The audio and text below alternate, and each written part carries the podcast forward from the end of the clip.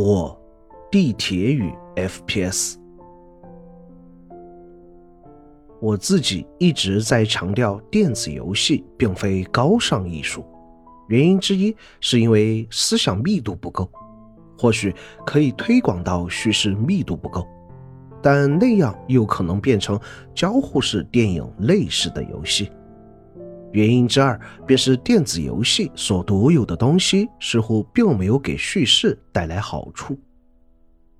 之前在某群聊天，有位群友说用游戏特有的东西机制来达到叙事的目的，而不是利用画面、音乐等等其他艺术。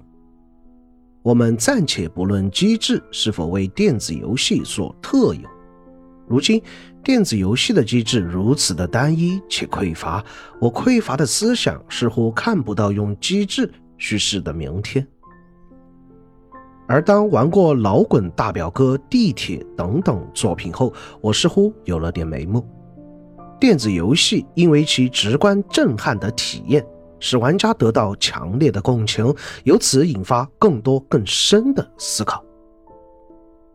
这是我曾经写下的一段话，即使是最通俗、最简单的道理，可能因为游玩一部电子游戏的过程中恍然大悟，或者有新的思考，甚至深陷大彻大悟的简单道理之中。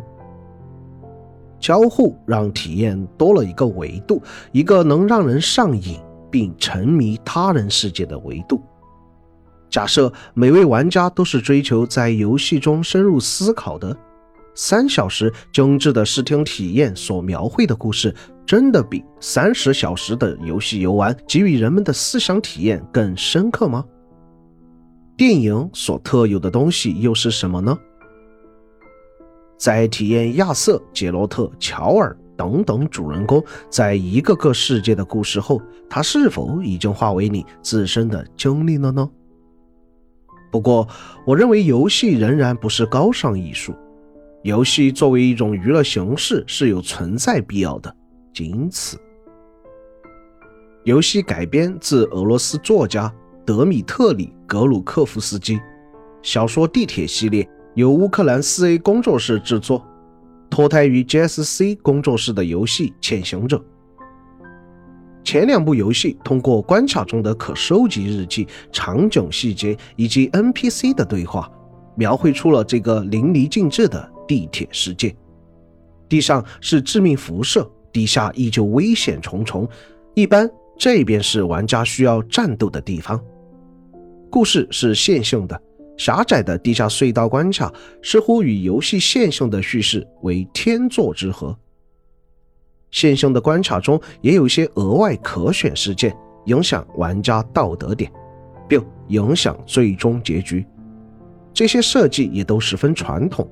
那么，地铁故事到底怎么吸引人的？我总结为三点：背景、沉浸与目标。所有具有大量同人作品的 IP 都有很多共同特点。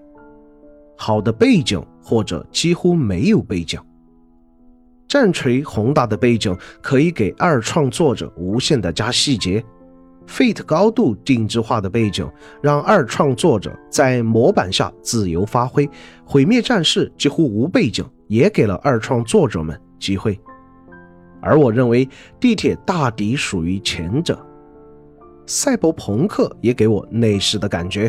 在一个大环境下，熙熙攘攘的人群偏居一隅，形成一个个不同的小社会与意识形态。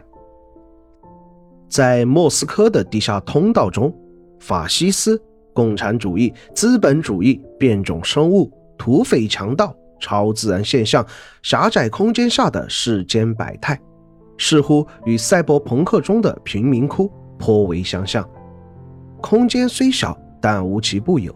玩家可以发挥无穷各种想象。游戏中的地铁站点不仅给了玩家喘息的机会，同时玩家也看到了不同环境、不同思想意识形态下人们的生活状态。其实，沉浸和游戏的其他优秀的地方属于同类，比如射击手感、画质等等方面，但因为地铁做的沉浸感实在太过于优秀，甚至可以说是核心体验之一。出色的沉浸感与世界的真实是相辅相成的。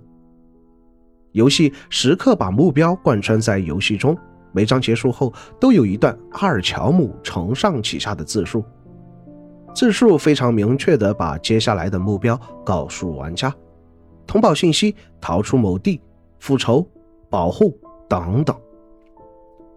玩家每玩完一章，便会迫不及待地想要达成下一个目标。而玩家置身危险时，也想尽快的到达站点，以获得喘息的机会。工具人阿囧一直在地铁中前进，即便前面是恐怖的敌人与致命的辐射，阿囧为了达到目标，依然在努力前进，同时也牵动着玩家的心。地铁最后的曙光，斯巴达战士们被迫离开家乡莫斯科的地铁，乘上火车。奔驰在了亚欧大陆上，游戏关卡变成了一个个小的开放世界。后期可能由于资金，关卡逐渐限秀。由于缺少压抑紧张的氛围和相对简单的难度，地铁离去的沉浸感的确相较于前作差了些许。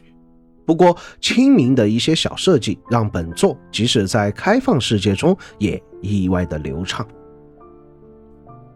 地铁离去的开放世界做得十分生动，虽然本质上依旧是一个半开放式、半线性玩法，不过合乎逻辑的故事架构、NPC 对玩家行为的反馈、地图拓展的细节，都让这个世界令人信服。在你前往下一个站点时，电台依旧提醒你，那个世界仍然在运转，那个世界依旧存在。晨曦下的伏尔加河，Exodus 的翻译是离去，有时候被翻译为离乡，亦或是不遵从原意，而根据前作与剧情译为新曙光，我认为都是合适的。Exodus 不仅指游骑兵一众人离开莫斯科地铁，在每个关卡结束后都代表着离去，离去愚昧的村民、食人者。被蹂躏的奴隶和盖尔，各执己见的学生们，以及米勒上校。而离开家乡，也便开始了寻找新的家乡的道路。所以，离乡和新曙光翻译也是合适的。直到我遇见了真叶林的上将，我才体验到 Exodus。同伴因地下出现变种怪而离开木材厂，留下他孤身一人。整日与几具尸体和一只鸟作伴，自言自语。阿尔乔姆坐在他对面，默默地看着他，如小丑般自导自演。他依然还自持上将的身份，时不时敲几下旁边的尸体或桌子，大方的给你自己泡的茶，滑稽而可笑。阿尔乔姆拿起吉他，弹起了《Exodus》，留在这儿吧，我可以给你张床。随后是鼾声。战争、人性、渺小感、使命，在这一刻汇聚。阿尔乔姆拍了拍上将的肩膀，继续执行自己的任务。戏剧最重要的东西是矛盾。地铁每一步、每一关、每个 DLC 剧情中都有千丝万缕的矛盾，大大小小的矛盾交织在一起，难分对错。伏尔加河的村民依旧畏惧电力。食人族可能依旧存在，奴隶依旧唯主是从，学生可能依旧各执己见，莫斯科的地铁依旧为隐形守护者隐瞒着真相。主角一行人似乎没有改变什么，只是离去了。这本质上也算一个案例游戏的文章。地铁无论是音乐、玩法、利益深度、画面演出等等，都十分出色。身为沉浸感与叙事 FPS 的标杆，是非常值得一玩的。即使是前两座画面也算不得差，毕竟之前也是显卡杀手。两个 DLC，两个上校，具有绝佳的转场与叙事。山姆的故事拥有不输于本体的巨大关卡，也让我明白两种结果的合理。没有孰对孰错。最后用地铁离去 Good Ending 阿尔乔姆的话做结尾吧。我本来想说，我们都回家吧，但这个家对我们来说似乎太大了。